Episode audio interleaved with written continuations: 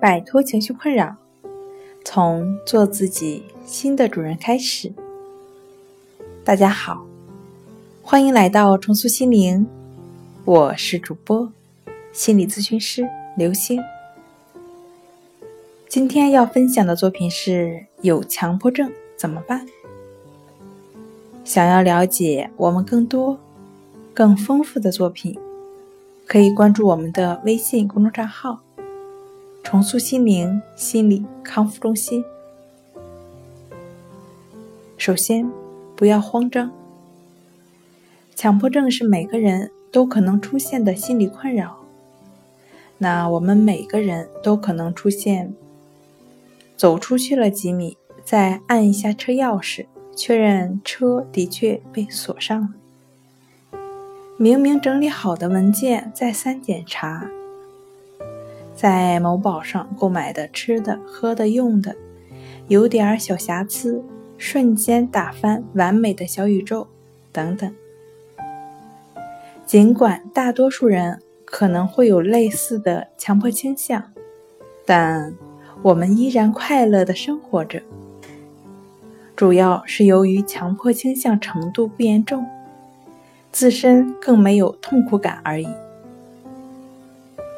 第二呢是不要对照，在问诊的过程中，很多来访者会提到，我以前只是轻微的症状，在网上查了一些症状之后，开始安在自己身上，或者是跟病友交流后，开始检查自己的问题，最后情况越来越严重，因此在恢复期间。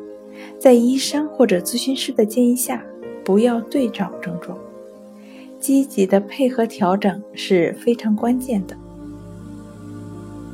最后呢，寻找合适自己的方法，积极治疗。系统成熟的流派及方法对于强迫症的治疗都会有不错的效果的，但无论是哪种方法，也都需要来访者持续进行一段时间。每个人的认知程度、教育背景以及成长经历各异，因此寻找合适自己的方法很重要。有强迫症怎么办呢？您可以尝试可以帮助自己做到顺其自然、自我疗愈的，亦是如此啊。好了，今天跟您分享到这儿，这里是我们的重塑心灵。